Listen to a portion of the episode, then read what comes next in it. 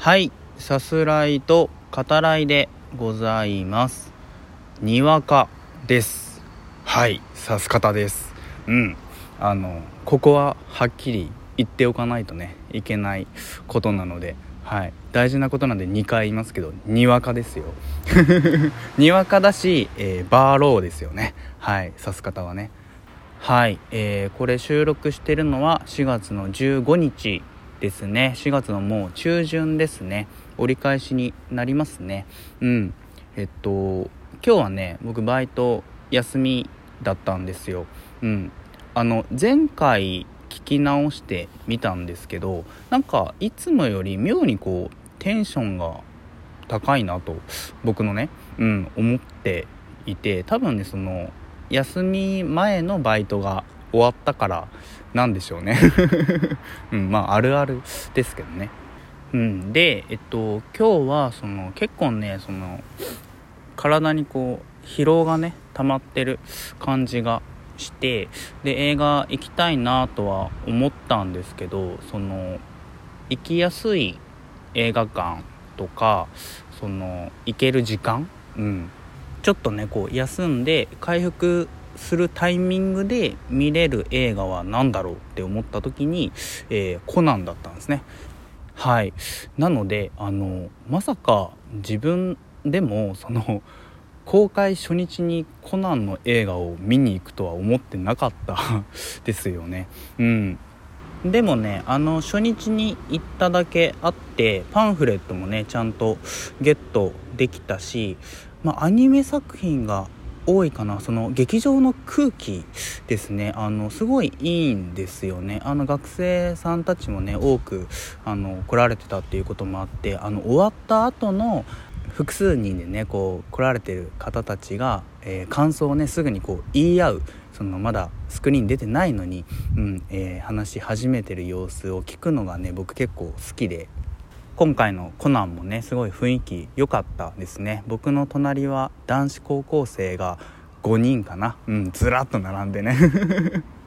あの1人、えー、映画ね途中でそのトイレ行った子がいてあの他の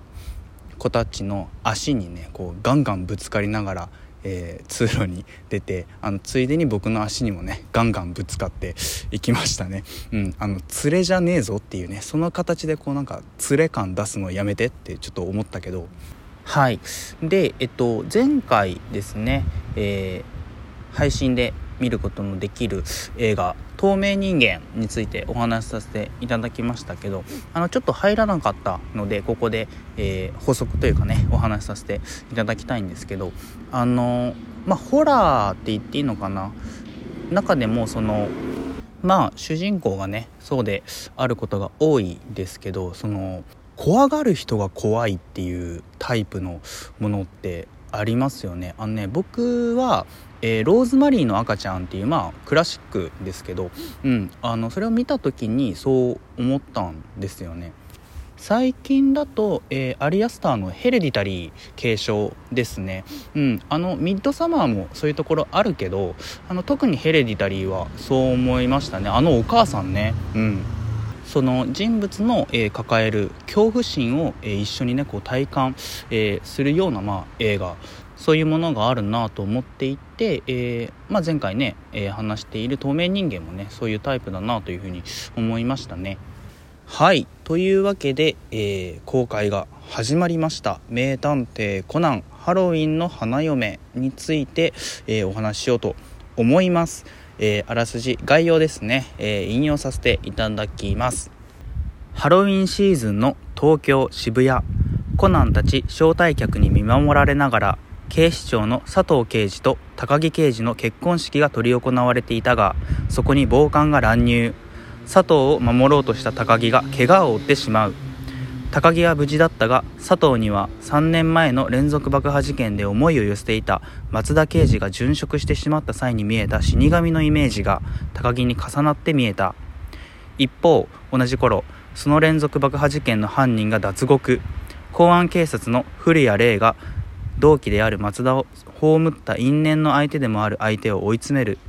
しかしそこへ突然現れた謎の人物によって首輪型の爆弾をつけられてしまう。爆弾解除のため安室と出会ったコナンは今は亡き警察学校時代の同期メンバーたちと正体不明の仮想爆弾犯プラーミャとの間で起こった過去の事件の話を聞くがとなっております。はいえー、今の概要にあった、えー、古谷と安室ですね。は、えっと、同一人物です。あのこの辺は分かりました、うん、分かってます。うん。あとね、えっと、暴漢がまあ乱入してきたその佐藤刑事と高木刑事のまあ結婚式ですね。あのというかみたいな、うん、そういう感じですよね。はい、えー、まあまあそこはねあのご覧、えー、いただくとまあ分かることですね。あのラストにも、えー、繰り返しね、えー出てくる場面になってますね。はい、で今回は、えー、劇場版、えー「名探偵コナン」の25作目ですね。で、えー、高木刑事佐藤刑事ですね、うん。えーまあ、これまでのコナンにも出てきている、えー、主要人物たちの、えーまあ、この2人の、えー、恋愛の展開とあの紛らわしいので安室さんで統一させてください。すいません。うん。えー安室徹をはじめとする、えー、警察学校編ですね、うん、の、えー、メンバーが揃う、えー、劇場作品となっております。で、え劇場版の、え名探偵コナンですね。を、え自分なりにこう言わせていただくならまあこれにわかだからっていうのもあるとは思うんですけどうんせやかで工藤にわかやねんっていうねとこもはい、出てるでしょ？こういうとこに出てるでしょ？うん。えーと、なので、えー、こういう言い方になるとこもありますけどでもまあ言わせていただくなら、えー、長寿また、えー、人気シリーズとして、え世界観の中でなら、えある程度のハったりも、うん、許された幸福な作品と、えまあ、そういうふうにね言えるんじゃないかなというふうに思います。えー、そのまあハったりっていうのは、えーまあ、今作だと、えー、クライマックスにね大活躍するあのサッカーボールであるとか、えまあ、その先ほどもね言いましたけど冒頭の結婚式ですね、うん、だったりあと千葉刑事って出てくるじゃないですか、うん、今回だと、え、あの場面でそれ言っちゃダメだろって刑事ならさ千葉みたいな。そういうねとこもあるけどそういうとこも、えー、含めてですね。まあでもこれがコナンだもんねっていう、うん、そういう形ですよね。で、えっと、今作のテーマとして、えー、時間っていうのがありますね。まあ次元爆弾も あの出てくるけど、うん、あと、えー、まあ、恋人や仲間上司部下の関係性など、えー、まあ、大きな意味でねさまざまな愛情が、うん。えこれもまあテーマとして描かれていると思いますね、まあ、愛というかその相手を思うことっていう、うん、そういうふうにね言った方がいいかもしれないですね。うん、なので、えっと、協力し合う場面っていうのが、えっと、数多くねあのありますね。高木刑事と佐藤刑事もそうだし、えー、コナン君と安室さんもそうだし、えー、特に、えー、3年前の出来事ですね、え、警察学校組が、え、協力して犯人をねこう追い詰める場面が描かれてるんですけどそこ最高ですね。あの刑事アクションものとしてすごいいいなって、うん、思いましたね。そして、えー、人物たちが一致団結して映画としては、え、盛り上がる、え、クライマックスですね。その犯人の、え、犯行を、まあ、止めるべく、え、協力し合う場面が用意されていると。うん。で、えー、今作のそのミステリーとしてのストーリーテリングですね。ここもいいなっていうふうに思いました、うん、事件としては犯人だけではなくてその犯行の動機あと被害者の素性、えー、作中重要な意味を持つ3年前の出来事ですね。その一つ一つがこう明かされないかつ、えー、どう関係するのかわからないんですね。なかなかね。それによって、えー、観客の興味や関心を、えー、きちんとね、え引っ張っていっている、うん、そういう脚本になってるなというふうに感じますね。でそのまあ犯行の動機だったり3年前の出来事ですけどこう徐々にね次第にこう一つずつ、えー、分かっていくんだけどその中でこう疑問もね浮かぶわけですね。だけど、えー、最終的にそのコナンと、えー、犯人が、え対峙する場面で、まあ、セリフで話されるね、うん、説明になっちゃってるところはあるけど一気にねこう解消されていくので、うん、あのよくできてるなというふうに思いましたね。うん、その事件のね全貌が見えない中でこう2種類のこう液体が混ざると爆発する爆弾っていうのがたびたび出てくるわけですね。その存在感不気味さっていうのも、うん、いいなというふうに思いますね。あの炎が、えー、ピンクと紫をねこう混ぜたような色合いになっててそこもあのいいですよね。はい。でパンフレットですねあのインタビューの、えー、載っているね声優さんのその数の多さ、